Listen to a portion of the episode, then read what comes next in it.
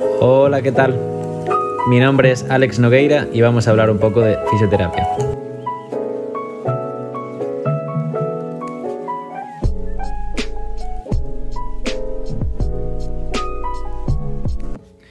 Eh, vamos a hablar en este podcast sobre lo que es el dolor, eh, ya que yo creo que es un término como muy difuso y muy difícil de, de definir y nada, vamos a intentar exponer lo que, lo que dicen los clásicos como, como Gifford o como Butler sobre el dolor, acerca del dolor y, y sobre todo intentar contrastar esto un poco con lo que la mayoría de la gente piensa que significa tener dolor o, lo, que, o lo, o lo que, o lo que le va a aportar el dolor a ellos para, para su supervivencia o para tener una vida plena. Eh, entonces lo primero que hice eh, fui a buscar en, internet lo que, la definición que le dan a, este término y la definición es la siguiente. El dolor es una percepción sensorial localizada y subjetiva que puede ser más o menos intensa,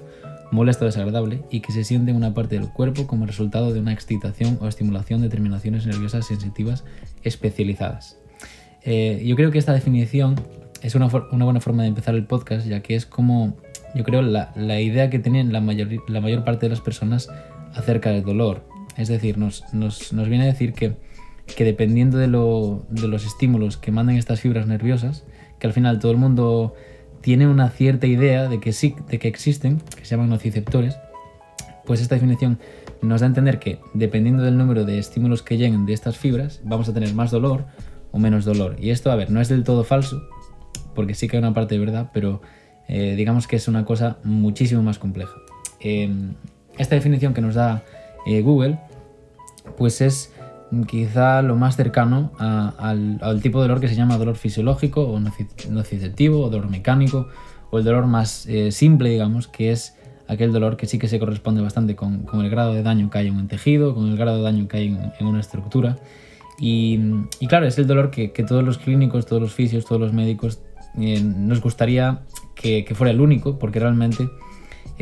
claro, es cuando llevas a una persona a un laboratorio y, lo estimulas un poquito y le duele un poco, lo estimulas, un poquito más, le duele un poquito más, y cuando lo estimulas muy fuerte, pues la persona va a percibir una sensación mucho más fuerte. Eh, ¿Qué pasa? Que esto no siempre es así y a lo largo del podcast iremos explicando por qué no. Eh, entonces, eh, antes de seguir, vamos a ir parando o vamos a intentar eh, nada, pues nombrar las, las, distintas clasificaciones que se le suelen hacer al dolor. Eh, nada, lo, clásico, eh, dolor agudo o dolor crónico, más relacionado con la duración de los síntomas o del dolor en la persona, pues el dolor agudo se suele, se suele asociar a un dolor más intenso, pero que no va a durar demasiado tiempo, demasiados días, y el dolor crónico suele asociarse a ese dolor que permanece más en el tiempo y que no está tan tan tan relacionado directamente con, con, la, con el daño en el tejido, pero bueno, este es lo que se suele asociar. Eh, después está el dolor vasonoceptivo, que es el que acabamos de definir, o sea, el, dolor más asociado al, al número, al grado de estímulos que, que, que provienen de la periferia hasta, hasta el sistema nervioso central. Y eh, por otro lado está el dolor más nociplástico, se llama ahora, que es como una alteración de este sistema de alarma que tiene nuestro, nuestro cuerpo, el sistema nociceptivo, que, va a avisar demasiado o va a estar demasiado activo ante no un daño tan grande eh, debido a una sensibilización. O también a cambios neuroplásticos. Después también podemos, nombrar el dolor neuropático, que está más relacionado con el daño en el sistema somatosensorial y eh, muchísimos más, muchísimos más no, pero varios, nivel, varios tipos de dolores más que no vamos a entrar tampoco. Eh, simplemente quería como eh, clasificar o nombrar estos tipos de clasificaciones porque vamos ahora a clasificar nosotros entre el dolor adaptativo y el dolor maladaptativo, que es la forma que tiene Gifford de, de expresarse ante el dolor y desde mi punto de vista es como la, la forma más, más útil o más eh, intuitiva para, para, nosotros, para las personas. Entonces el dolor adaptativo, eh, según Gifford, él lo, define eh, como desde una visión biológica de, de, la evolución y el estrés, podría verse como una variable consecuente al producto de una respuesta al estrés. Básicamente es como una respuesta al estrés cuyo propósito es cambiar el comportamiento del individuo cuando las condiciones lo permiten para el bienestar de sus tejidos que van a ser dañados, que están dañados, que están curando o que están débiles de alguna forma. Y nada, la ventaja de tener dolor es que, es que el organismo va a sobrevivir más o va a tener más probabilidades de sobrevivir. Eh, Es obvio que, que nadie quiere sentir dolor, que nada más sentirlo. La mayoría de las personas ya estamos pensando en a ver cómo nos podemos librar de esto, pero claro, es que la parte de que sea desagradable es lo que hace que sea algo tan efectivo y tan esencial en la vida de todas las personas. El dolor nos, protege, nos avisa de cuando estamos en peligro frecuentemente antes de que las lesiones se vuelvan graves. Eh, hace que te muevas de manera distinta, que pienses y que te comportes de forma distinta, lo, que, lo cual es vital también en muchos casos para una buena curación. Pero claro, el, sistema a veces falla tanto para tanto por avisarte demasiado cuando no hay un daño tan grande, como a veces no te avisa cuando hay un daño muy grande. Muchos tipos de cáncer no duelen hasta que están en fases muy avanzadas y ya es demasiado tarde. eh, claro, eh, aunque exista algún problema en tus articulaciones, ligamentos, nervios, sistema inmune o en cualquier otro sitio, eh, que tus fibras, estas que van a captar el, el peligro, el daño, las fibras nociceptivas, seguramente estén activas, mm, tu cerebro no tiene siempre que avisarte de que estás en peligro y entonces no, no va siempre a, producir dolor. Eh, normalmente, el dolor se manifiesta cuando, cuando tu sistema de alarma, o sea, la nocicepción, alerta al cerebro, pero esto es solo una parte de una larga historia. El dolor implica a todos los sistemas corporales y a todas las respuestas que se producen tienen como objetivo la protección. Hay, hay en ocasiones que solo vas a poder pensar en tu dolor eh, si tu sistema considera que sentir dolor es lo mejor para tu supervivencia. Sin embargo, si el cerebro piensa que sentir dolor no es lo más adecuado, eh, esto se le llama eh, que el estrés induce la analgesia, la persona no sentirá ningún tipo de dolor. Eh, entonces, mm, esto que, que, ahora todo el mundo sabe, ¿no? Pero es muy importante señalar que, que el dolor no siempre está ligado al grado de, de daño que tiene el tejido. Es, no siempre está ligado. Eh, muchas veces tenemos un dolor súper intenso y el dolor quizás no es demasiado y al, contrario. Entonces esto, es una buena, una buena forma de definir cuál es el dolor adaptativo y, el dolor no adaptativo pues sería el otro, sería el que es, es desproporcionado al, daño de, la lesión o al, grado de lesión, eh, que no es proporcionado al grado de, de, generación de los tejidos. Y, claro, este es el dolor que muchas veces vemos en clínica y que es mucho más difícil de tratar porque realmente tenemos que ser muy conscientes de hasta qué punto está el dolor avisándonos de que algo está mal, hasta qué punto tenemos que intentar ignorarlo y centrarnos más en la, función de la persona. Eh, claro, este tipo de, de clasificaciones que, que, comenté antes de dolor crónico, dolor agudo, eh, dolor más mecánico, dolor nociplástico, eh, yo estoy bastante de acuerdo con Gifford que él dice que se suele intentar eh, clasificar los tipos de dolores de las personas y muchas veces intentar clasificar eh, nos hace un poquito reduccionistas. Entonces él dice que eh, se suele decir que un dolor localizado, bien definido, que se comporta de una manera mecánica, que responde de forma pro proporcional al estímulo estresor, es un dolor mecánico o nociceptivo, como dije antes, eh, representando algún tipo de normalidad en el tejido que, que nos está produciendo ese dolor. Pero también se dicen cosas como que el dolor central o dolor de sensibilización central eh, son dolores más vagos, difusos, menos relacionados con con la intensidad del estímulo. Y, esto es un poco eh, defectuoso, ya que todos los dolores tienen todos los mecanismos. Un corte en el dedo va a pasar desde el procesamiento central del sistema nervioso,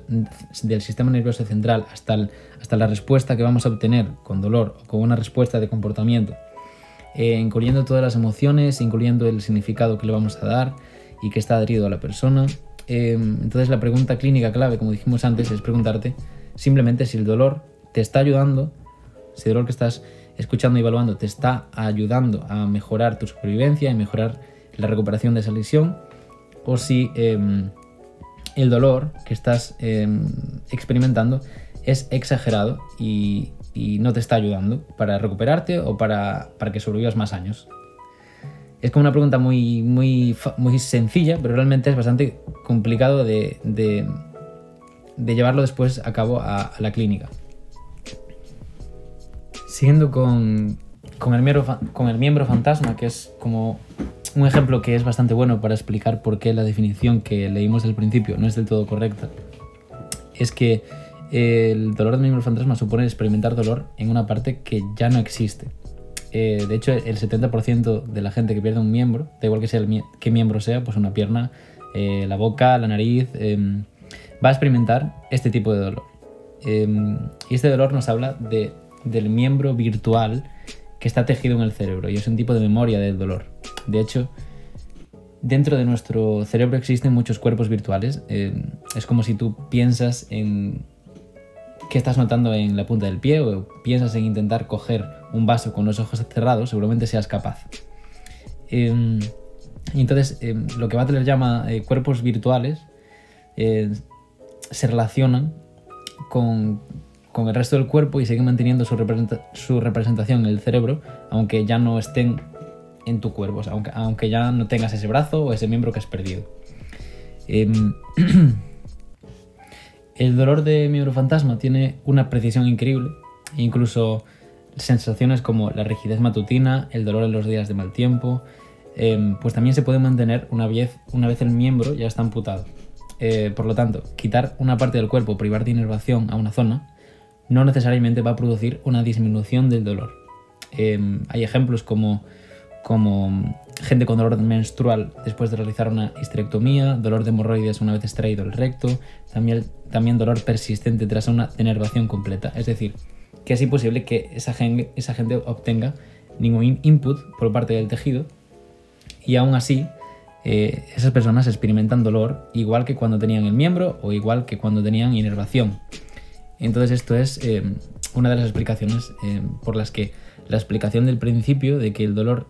se produce cuando se activan las fibras terminales pues no es correcta del todo.